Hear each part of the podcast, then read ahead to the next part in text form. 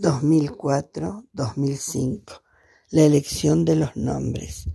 Llegaron a las extrañas tierras azules y les pusieron sus nombres.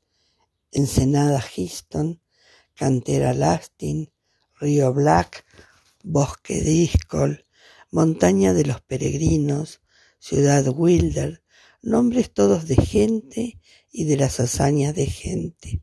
En el lugar donde los marcianos mataron a los primeros terrestres, había un pueblo rojo, un recuerdo de la sangre de esos hombres.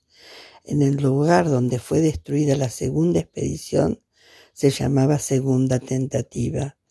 En todos los sitios donde los hombres de los cohetes quemaban el suelo con calderos ardientes, quedaban como cenizas los nombres y, naturalmente, había una colina Spender y una ciudad Nathaniel Shark.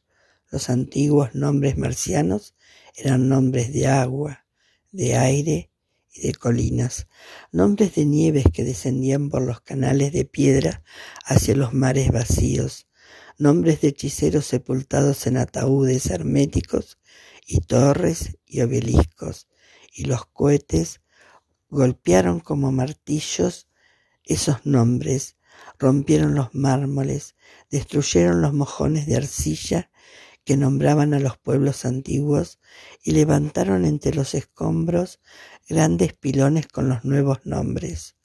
Pueblo hierro, pueblo acero, ciudad aluminio, aldea eléctrica, pueblo maíz, villa cereal, Detroit 2 y otros nombres mecánicos y otros nombres de metales terrestres.